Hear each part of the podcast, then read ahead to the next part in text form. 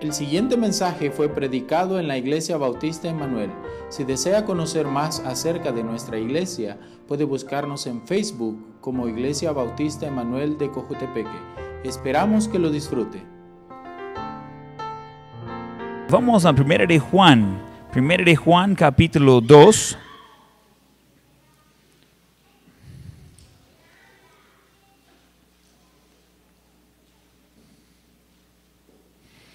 Primera de Juan capítulo 2. Estamos en el libro de, de Primera de Juan en los miércoles. Ese no, no va a tardar mucho. Ah, es un libro ah, corto y lo voy a recordar de algunas cosas. Ese va a ayudarnos a entender ah, como está escrito aquí, comenzando desde versículo 1. Se encuentra la palabra, eh, dice, hijitos míos. Entonces voy a solo mencionar eso antes de entrar a leer el texto. Primero de Juan, capítulo 2. Entonces, eh, cuando él está hablando de hijitos míos, eh, usa esa frase varias veces, hijitos, ah, en el libro de Primera de Juan. Pero realmente ah, no está hablando en ese contexto de sus propios hijos de carne, ah, pero está hablando probablemente que lo conoce, eh, tiene cariño para, que, para con esas personas ah, y como lo mencioné la, pasada, la semana pasada, es como un abuelo hablando con, con confianza con gente que conoce. Entonces alguien que ya tiene sus años, ya tiene sus experiencias, ya tiene su uh, sabiduría y está tratando de ayudar a otros de entrar en eso. Nos va a ayudar mucho de entender de, uh, cuando hablamos de, de Primera de Juan, cuando piensa en un abuelo buscando de ayudar, que está buscando de ser de bendición a otros, alguien que ya ha pasado por esos caminos y quiere ayudar a otros de no hacer errores, ese le ayuda de entender que por qué va repitiendo algunas cosas, por qué le dice uh, algo tan obvio a veces, pero así es necesario cuando tratamos con gente con menos conocimiento, menos entendimiento, alguien que ya sabe que puede decir con confianza, ¿sabe qué? Ah, yo le digo cómo hacer las cosas. Ah, yo en mi vida, personalmente, mis dos abuelos de, ambos lados fallecieron cuando era muy pequeño. Eh, ambos recibieron a Cristo tarde en sus vidas, pocos años después uh, murieron básicamente de un afecto de, ah, de su estilo de vida antes del alcohol y ah, de estar fumando todo eso, el efecto de eso, eh, acabó la vida de ambos, era la misma historia con diferentes a ambos lados de la familia. Entonces no conocí básicamente a mis abuelos. Uno murió cuando yo tenía un año, el otro murió cuando tenía cinco. entonces tengo un recuerdo con uno de ellos. Y no, no, me, no estaban ahí, no me daban consejos, no me ayudaban ah, de esa forma, pero he, he, tenido varias personas en mi vida que de ese tipo de, de posición que me daba consejos, que me ayudaba. Ah, yo como adolescente en la iglesia, yo pasaba mucho más tiempo con los ancianitos que con los jóvenes. Ah, los jóvenes eran inmaduros y no sabían nada. Entonces yo quería saber de la gente que estaba en eso. Yo recuerdo un hermano en la iglesia, él estaba ah, presente en, la Segunda uh, Guerra Mundial, cuando uh, en el Pearl Harbor, cuando vinieron los japoneses y eh, destruyeron la base ahí, los aviones no subieron. Él estaba ahí uh, viendo a las bombas de, de caer de, de, de, los aviones. Se puede aprender algo de gente así. Entonces, cuando gente pasan por ese tipo de experiencias y tienen y bueno, él tenía 80 algo años en aquel tiempo, pero cuando tiene 50 años de estar estudiando la Biblia, hay algo que puede aprender de esas personas. Con Juan, él caminaba con Jesús, él vio sus milagros, eh, a la hora de escribir eso, ahora es el único discípulo que todavía está vivo. Los otros han sido matados uh, como mártires por predicar la palabra de Dios, por no negar a Jesús su Salvador. Cuando Él está dando consejos, eh, está haciéndolo con la idea de ayudar a otros. Ah, hay algunas personas que, ah, como ya saben todo, cuando alguien le dice, mire, no hacerlo de esa forma, hacerlo mejor de esa forma, ¿y qué sabe usted? Yo lo voy a hacer como quiero. Eh, Ok, entonces por lo menos quitó la duda. Dice, sí, estamos hablando con un necio. Entonces, eh, cuando no estamos dispuestos de aprender, eh, solo vamos a meternos en problemas. ¿Quién ha hecho algo, ah, quizás chocar su carro, su bicicleta, o algo que, que realmente no le salió muy bien, después de hacer algo de la forma incorrecta, después de que alguien le corrigió? No lo haga así, le va a chocar. Yo lo hago así. ¡Pum! ¿Quién ha hecho algo así? Claro que sí. Y alguno dice, sí, todavía lleva las marcas aquí y allá. Ah, su mami dice, no vayas muy rápido en la bici, se va a caer. Yo estoy bien, mami. Ah, okay. Ah, y uno dice, ah, ¿por qué no escuchó? Porque yo pensé que yo podría. Cuando entramos en primera de Juan, entonces él dice, mire, hijitos míos, escúchame, ya, ya sé que estoy hablando, yo quiero ayudarle no tiene que ser tan difícil. Entonces, eh, entramos aquí en versículo 1, primera de Juan, capítulo 2, versículo 1. Hijitos míos, esas cosas os escribo para que no pequéis. Y si alguno hubiera pecado, abogado tenemos para con el Padre, a Jesucristo el justo. Pausa por un momento. Si recuerda en versículo 8, unos versículos antes, y recuerda que está escrito de un solo, él habla que si decimos que no tenemos pecado, nos engañamos a nosotros mismos y la verdad no está en nosotros. Entonces él entiende de que somos pecadores y el que dice que no es pecador es mentiroso, que es pecado. ¿okay? Entonces eh, él menciona eso. Pero poco después se dice, mire, estoy escribiendo esas cosas para que no pequéis.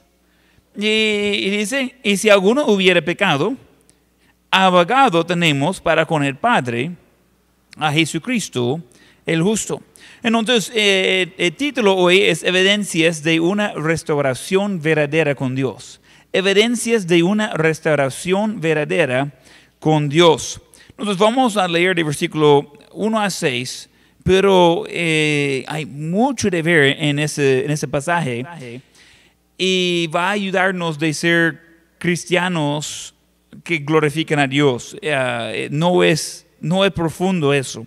Eh, pero es algo que todos necesitamos. Seguimos en versículo 2, hablando de Jesucristo el justo, y Él es la propiciación por nuestros pecados, y no solamente por los nuestros, sino también por los de, por los de todo el mundo.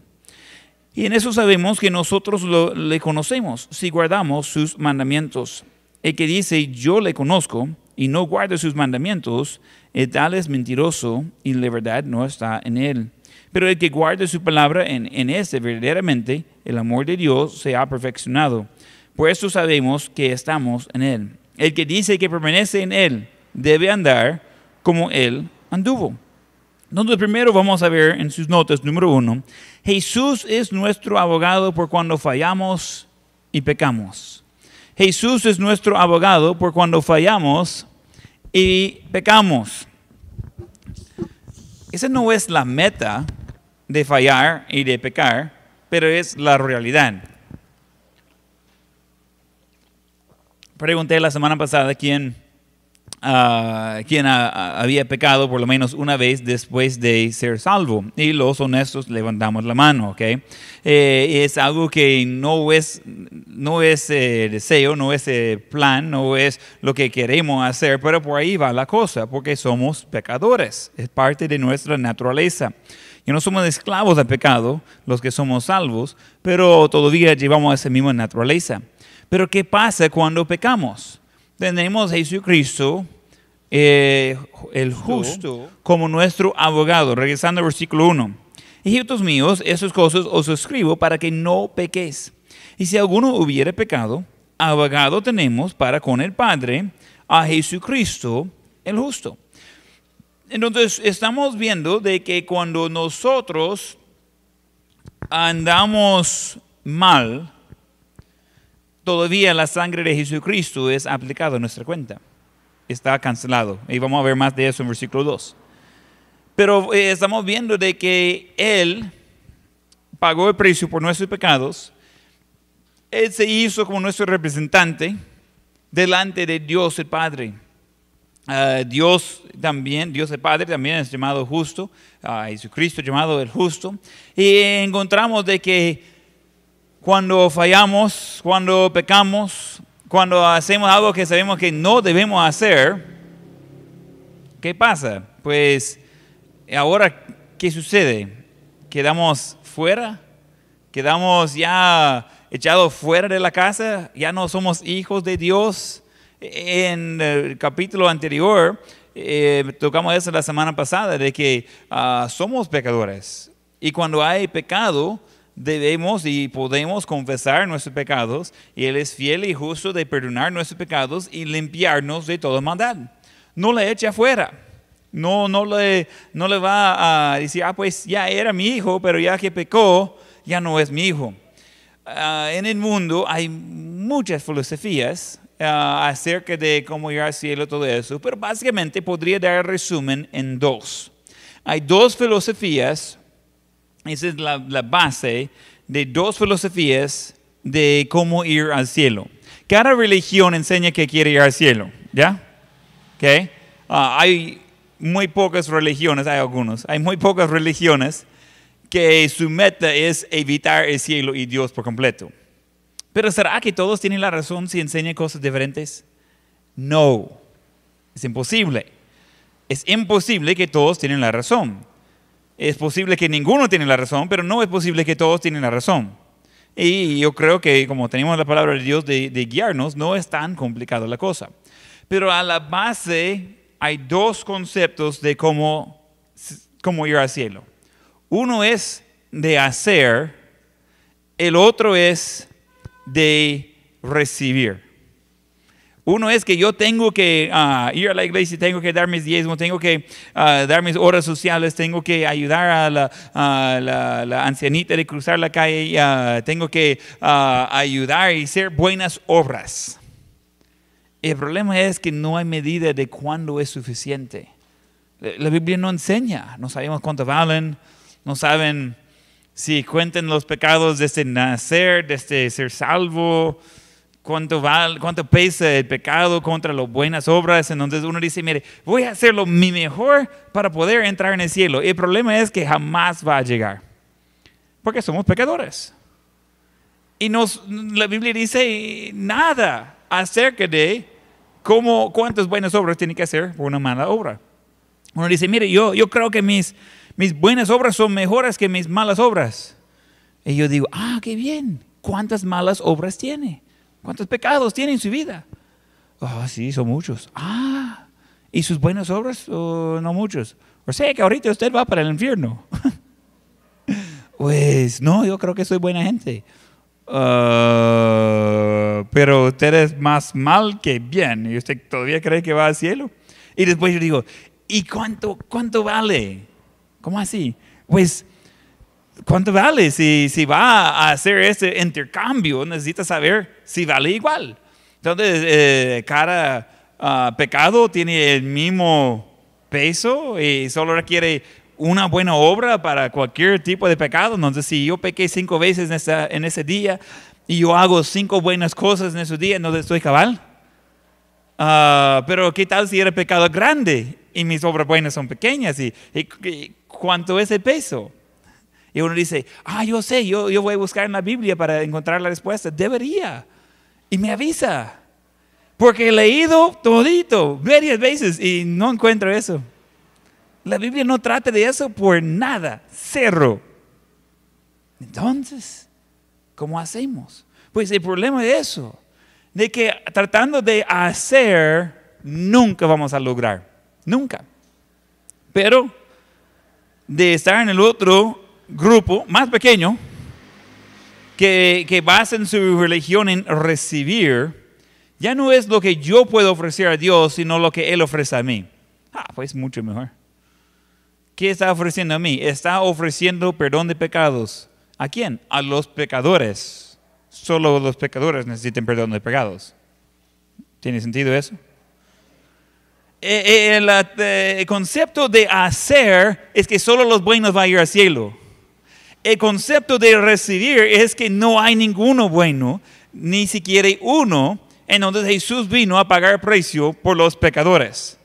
En donde solo los pecadores justificados, los que han sido limpiados de sus pecados, pueden ir al cielo. Ya no tiene que ver con lo que yo ofrezco a Dios, sino lo que Él ofrece a mí. es completamente diferente. Y podríamos ir a una lista larga de iglesias que enseña de, de salvación ah, por obras, salvación por hacer, y va a ser sorprendido de encontrar que es casi todas las iglesias que encontramos hoy en día.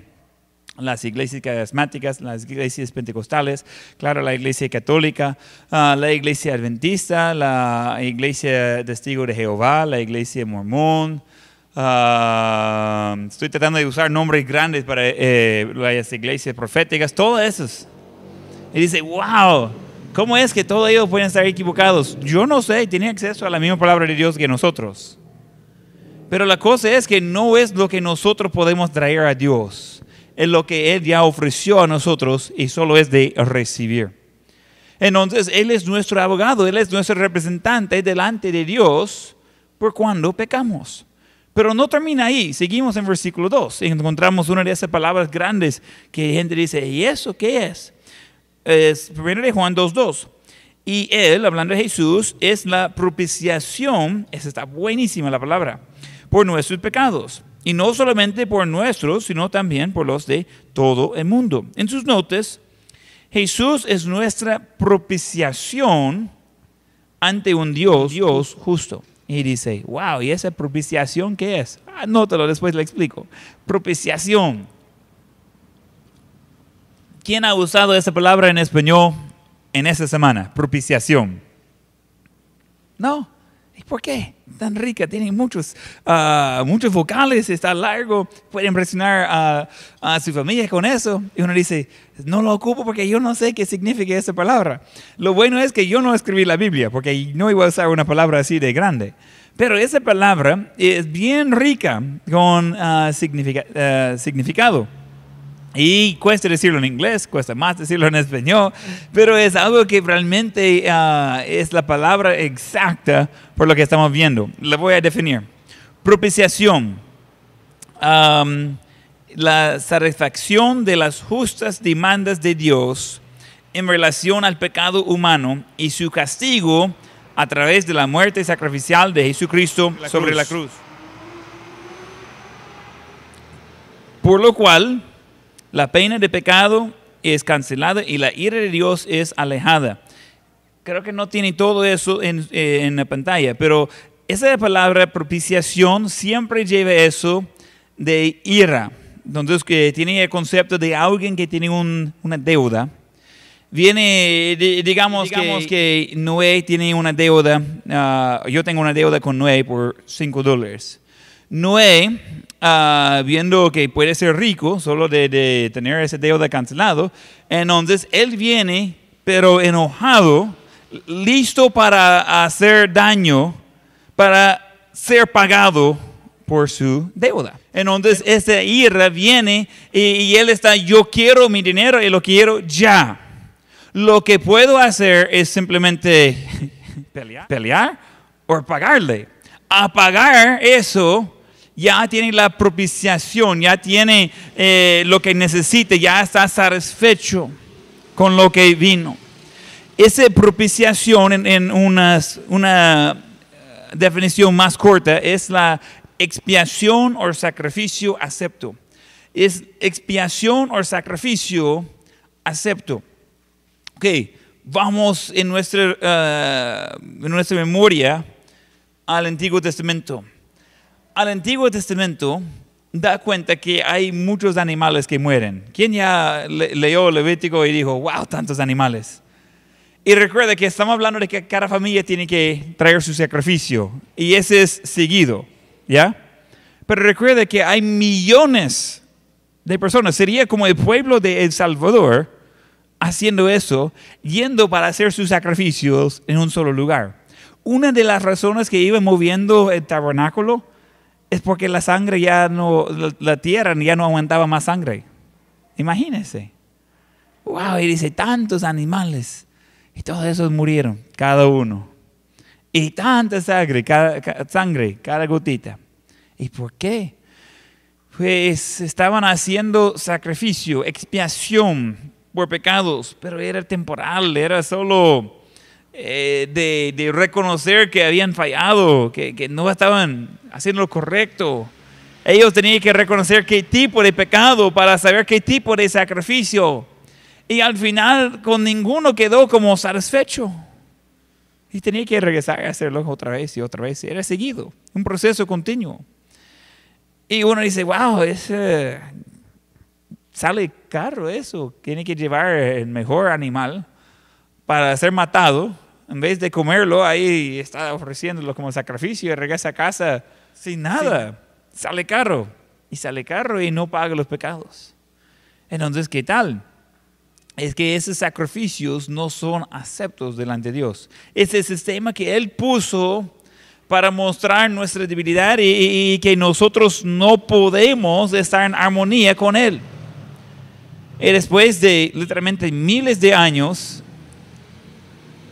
y billones de animales que habían sido ofrecidos de sacrificio, no, no es suficiente. Dios no está satisfecho con eso. El pueblo no está siguiendo a Dios. Recuerde que cuando Jesús vino a ese mundo, ya ni tenía profetas predicando su palabra.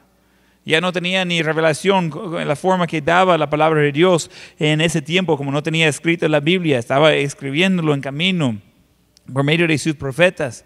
No tenía eso y estaban callados, estaban bajo la presión de los ah, romanos, el pueblo de Dios, estaban en, en una situación terrible cuando vino Jesús.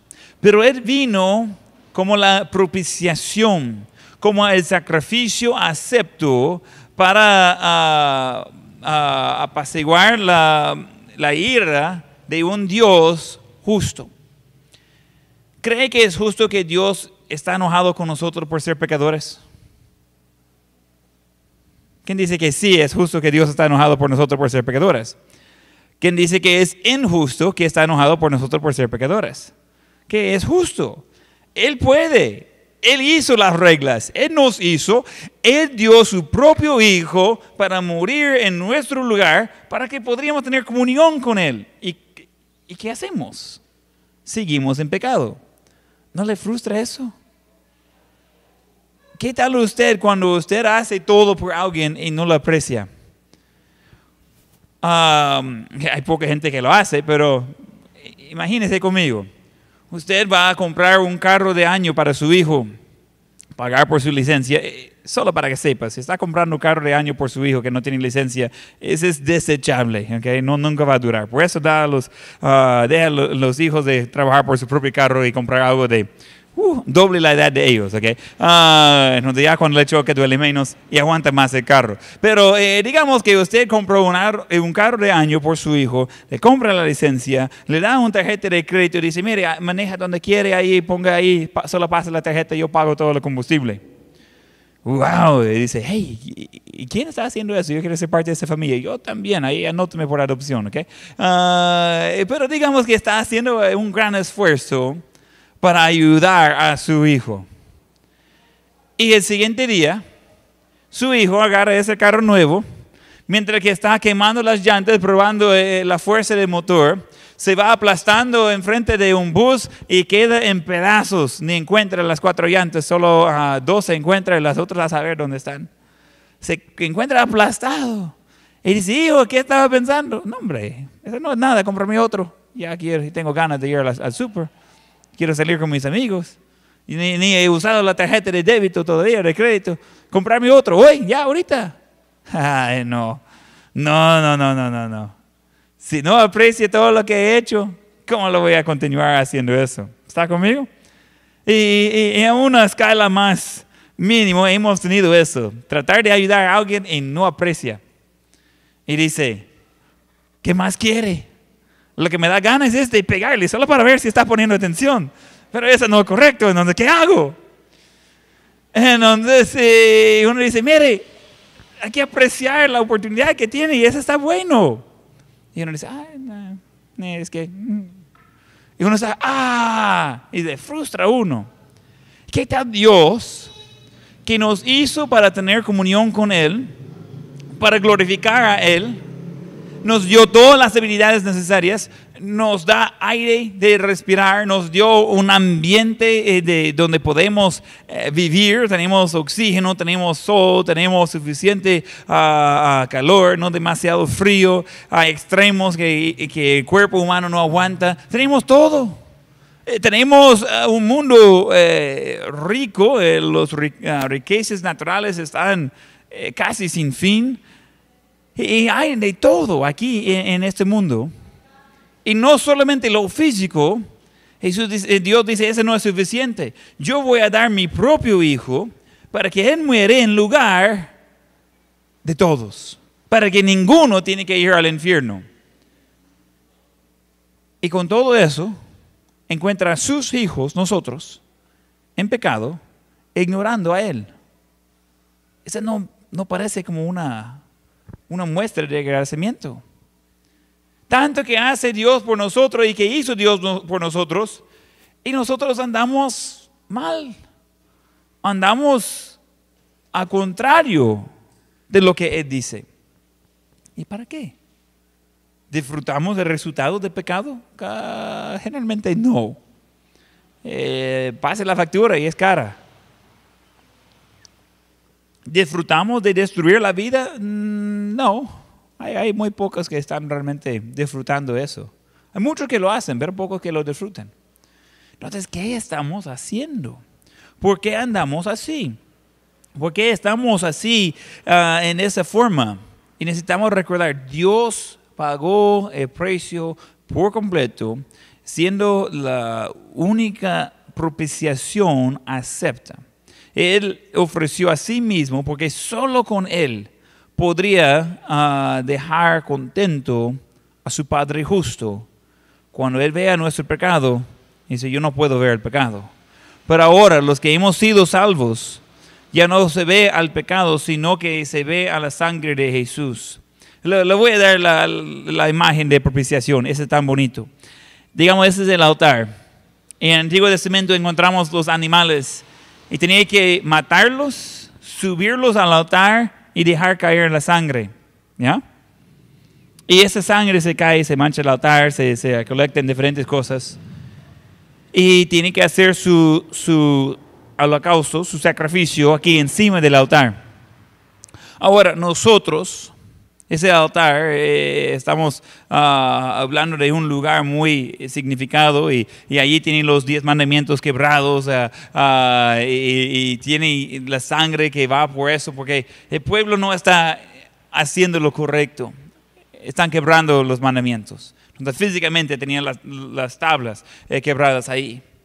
Entonces ese altar es un símbolo, un cuadro de usted y yo de nosotros. Cuando nosotros recibimos Cristo como Salvador, Él cubre a nosotros por completo con su sangre.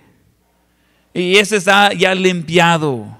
No es de que está cubierto solo para que no se ve, como pintando la pared para no ver la mancha. No, se limpia todo. Y esa sangre de Jesús que se, se cubre a nosotros, se queda, eh, nosotros quedamos limpios. Entonces cuando Dios que está arriba se va viendo abajo, en vez de ver al pecador, se ve a la sangre de Jesús. ¿Por qué? Porque Él es la propiciación, el sacrificio acepto delante de un Dios justo.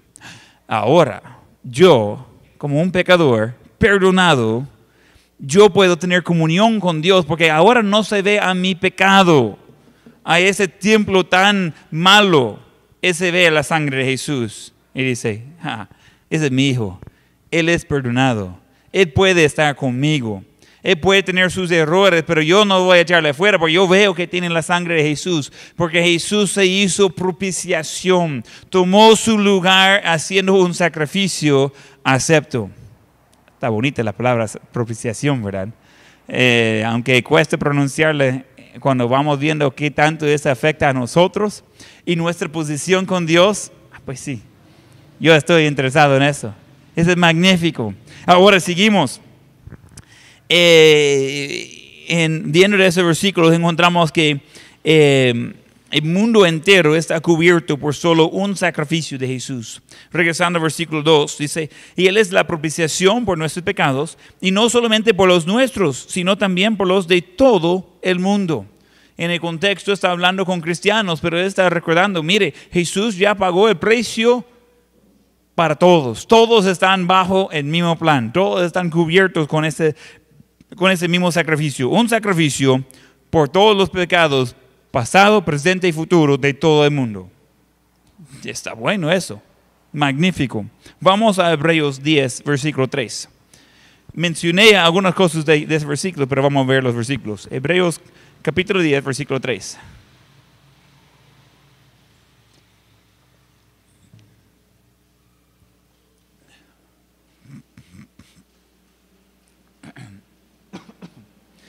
Hebreos capítulo 10, versículo 3. Dice, pero en estos sacrificios cada año se hace memoria de los pecados, porque la sangre de los toros y de los machos cabrios no puede quitar los pecados. Por lo cual, entrando en el mundo, dice, sacrificio y ofrenda no quisiste, mas me preparaste cuerpo. Holocaustos y expiaciones por pecado no te agradaron. Que intentaron ese sistema, Dios puso el sistema de sacrificio de animales, de, cómo hacerlo, pero Él no agrada con eso. No es suficiente. No, no, no puede cubrir los pecados con eso. Ese es solo por un momento. Si regresamos a, a ese ejemplo con Noé, que él viene con esta, la ira, que quiere que sea pagado su deuda. Y yo le debo cinco dólares pero para calmar la cosa, pues le doy un centavo. Un centavo. Cada vez que viene para matarme, yo le doy un centavo. Se va a morir de eso rápido, ¿verdad? Son 500 centavos en 5 dólares. Pero uno dice, ah, pero ya va a salir de eso. Depende. Depende de qué tanto quiere ese dinero, qué tantas veces trata de sacar eso de mí. Pero ya que va, ya he pagado 350 centavos. Algunos están 350, ¿ok? 3 dólares con 50 centavos. Y yo digo, mire, préstame 5 dólares, es que ya no tengo. Y hay alguien que me está exigiendo de pagarle. Y necesito darle ya pago completo. Ah, toma, me dice. Ahora está más grande de deuda. Y regresa y dice, hey, los otros 50, ¿qué otros 50? Cinco me dio. Ya dos veces dice, no, pero el otro ya la pagué. No, solo una parte me ha pagado. Y uno dice, ah, ¿y quién está tomando cuenta de esas cosas? Pero ¿qué tal con nuestros pecados? ¿Y qué, qué tantos sacrificios tendríamos que hacer si hicimos un sacrificio, un animal, por cada pecado? ¿Qué? Tiene que ir a comprar una vaca de las mejores por cada pecado, cada día. Y ir y sacrificarlo el mismo día. ¿Hay alguien que cree que van a poder cumplir con eso?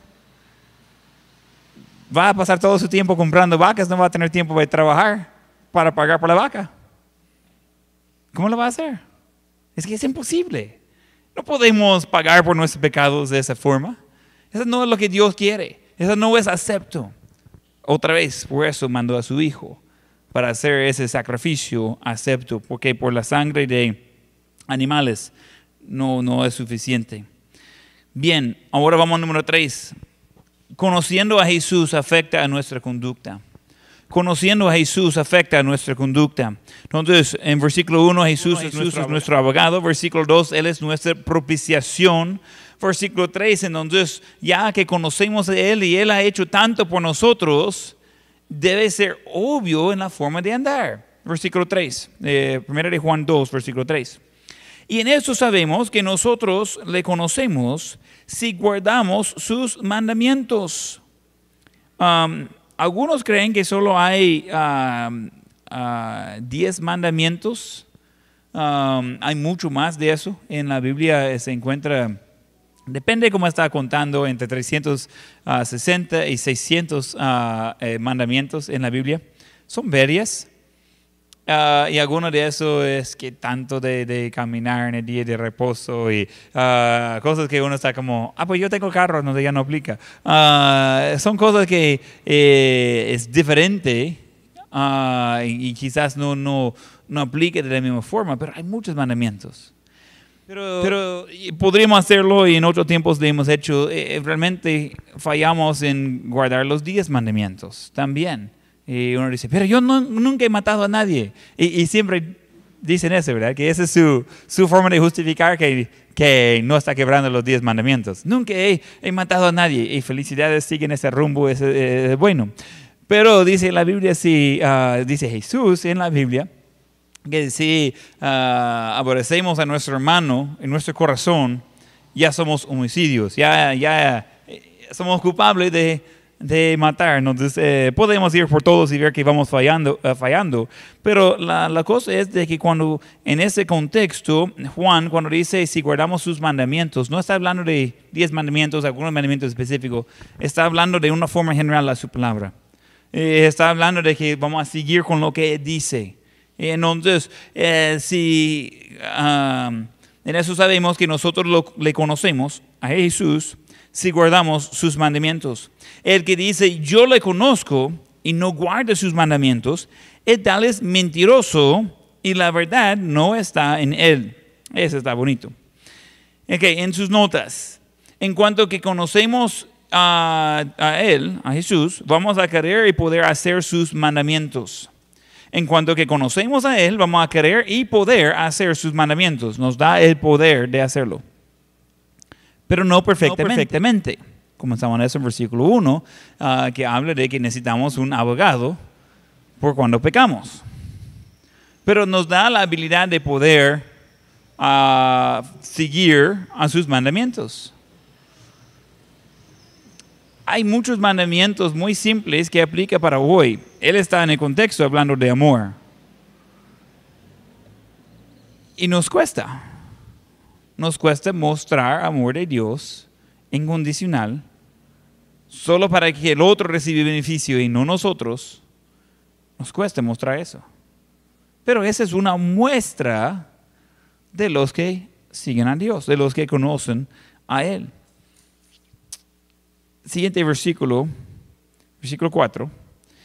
El que dice, yo le conozco y no guarda sus mandamientos, el tal es mentiroso, la verdad no está en él. Entonces, en sus notas, los que dicen que tienen una relación cercana con Jesús, pero viven al contrario de su palabra, hablan mentiras. Los que dicen que tienen una relación cercana con Jesús, pero, no pero viven al contrario de su palabra, hablan mentiras. Um, algunos comenzaron a ponerse incómodo cuando mencioné eso, pero vuelvo a leer el versículo, porque no es mi opinión. El que dice, yo le conozco, hablando de conocer a Jesús, y no guarda sus mandamientos, mandamientos de Jesús, el tal es, ¿qué dice? ¿Qué dice el versículo? El tal es mentiroso, algunos ni quieren decirlo. Vamos a probar otra vez. Los que dicen que conocen a Jesús, pero no guardan sus man- mandamientos, el tal es mentiroso. Y para ser seguro, la verdad no está en él. Ok. Por los que saben el vocabulario decir y dicen Dios le bendiga y, y sabe que debería ah, andar con su Biblia puesta y, y dejarla que todo el mundo se ve. Y hasta tiene ah, la Biblia ahí en la mano cuando está escuchando su música rara y todo eso. El que dice que conoce a Dios, está cerca con Él, pero no siga eso con su vida, es mentiroso. Ahora, no vaya confundiendo. No estamos haciendo buenas obras para ser salvos. De ser salvo es de por recibir lo que Dios ofrece. Pero ahora que hemos recibido la salvación que Dios ofrece gratis por nosotros, Él pagó el precio. Ahora Él quiere ver que nuestras vidas va de acuerdo con lo que nos ha puesto aquí en la palabra de Dios. Tiene sentido. E- Él quiere ayudarnos de andar en lo correcto, evitar problemas. Y ya que hemos recibido la salvación, debemos estar actuando de una forma correcta. Y podría decir hasta buena. Y debería tener buenas obras como parte de su vida, pero no parte de su salvación.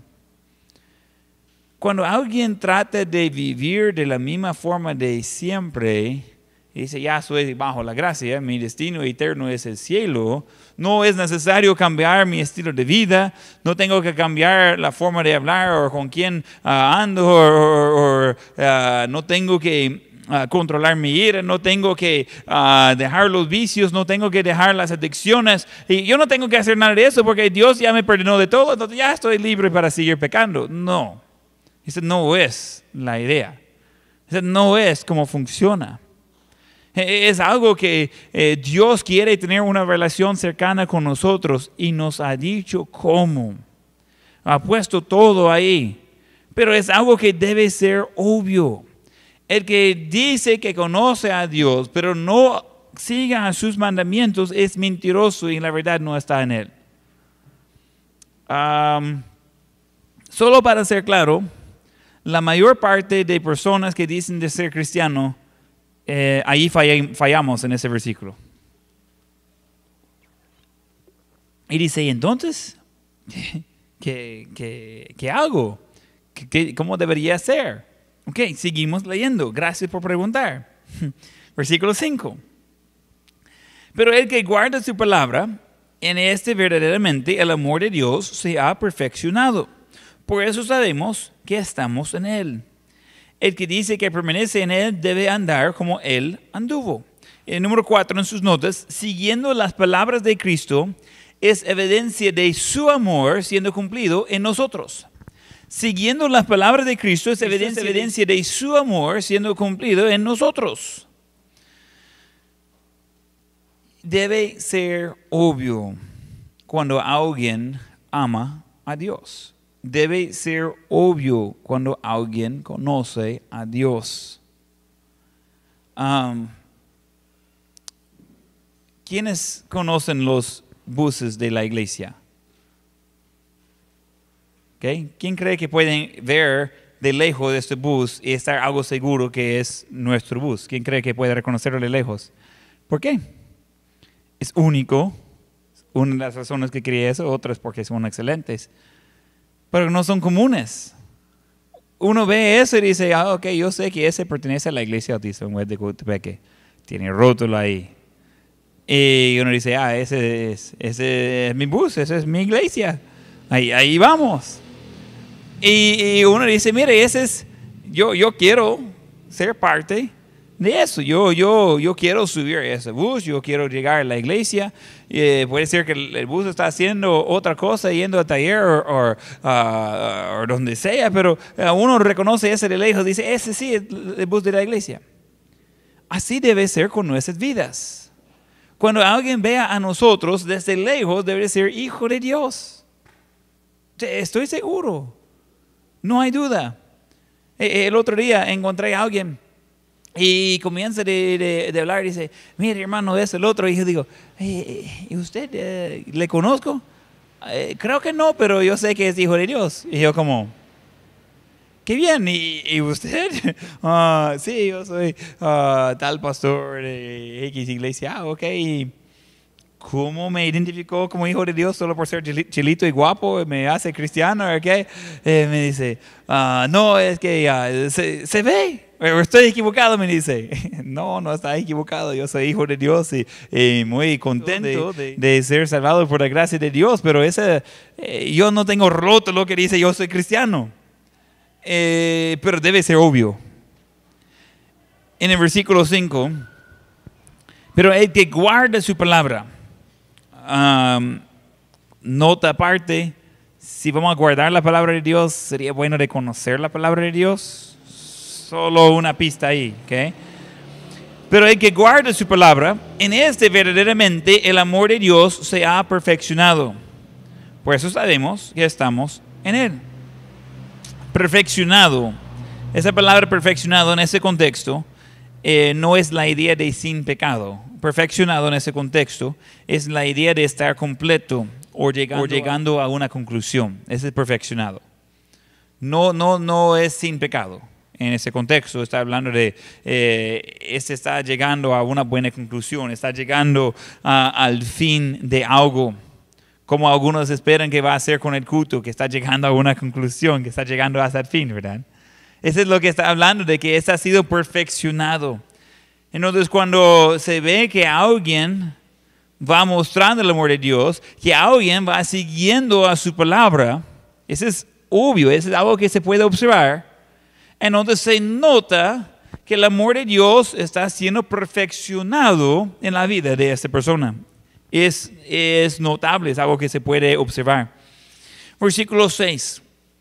El que dice que permanece en Él, en Cristo, debe andar como Él anduvo. Fácil. Ah, ¿Cómo anduvo Cristo? Estaba de buena gente, ¿verdad? Él pecaba menos, de, de- hacía más buenas obras que pecados, pues era perfecto. ¿Quién cree que puede andar cabal como Cristo perfecto en cada aspecto? Pues no. Y, y ya eso está establecido. De que fallamos, necesitamos un abogado. Entonces, ¿qué tal eso? De que debemos andar como Él anduvo. Entonces, la idea es eso, de que eh, tenemos la meta de andar de una forma digno de su evangelio. Tenemos una meta de ah, actuar de una forma correcta. Yo he hablado con muchos alumnos en, en- en mis años de ser maestro y a veces pregunto, mire, ¿y qué es su meta de nota? ¿Qué quisiera sacar? Pues se pase con un 6, o sea, con, con un 6, esa es mi meta. Y digo, por eso está sacando un 3. Si tuviera meta de 10, está pasando con un 7. Pero como tiene meta de 6, está pasando, bueno, está repitiendo, por un 3. Uno dice, no, pero mi meta es 6. Pero esa no debe ser su meta. Su meta debería ser 10. Porque aunque no llega hasta llegar a la meta completa, por estar cerca todavía se pasa. Uno que tiene la meta baja, siempre llega más baja y, y ahí está mal. Había un niño que dijo, mire, yo quiero ir a la luna, quiero ir a la luna, quiero ir a la luna. Toda la vida quería ir a la luna. Al final sube en esa gran nave y ¡puf! se meten en el espacio.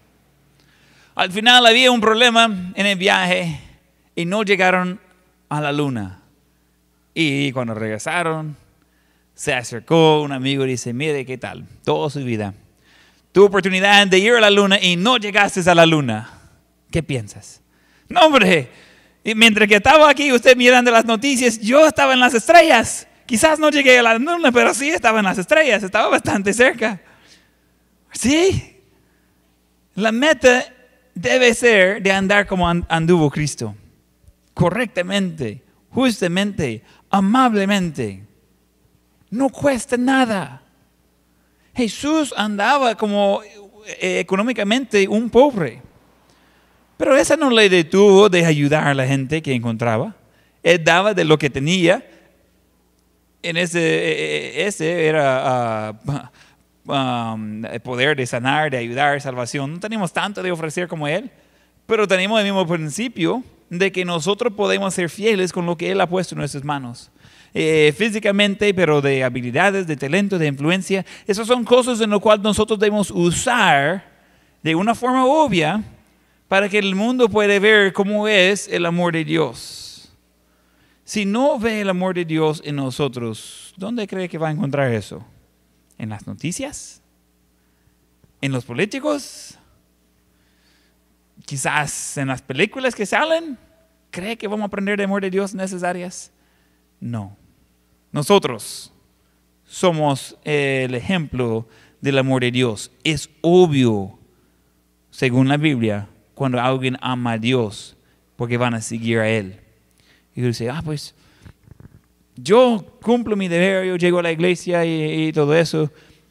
De gente me ve ahí, eso es suficiente. No es un show para que otros van viendo. Es una relación personal con Dios. Es algo que cada uno necesitamos tener eso verdaderamente. Uno dice, mire, tengo 10 años de ir a la iglesia y siento que no he crecido nada espiritualmente. Ya, es probable. Pero esa no es la culpa de Dios ni de su Santo Espíritu. Y es por eso de no querer poner en práctica lo que está aprendiendo. Tenerlo en la cabeza es útil. Ponerlo en acción en su vida es de ser un discípulo, un seguidor de Cristo. Eso es lo que Dios quiere. ¿Cómo tener ojos cerrados y rostros inclinados?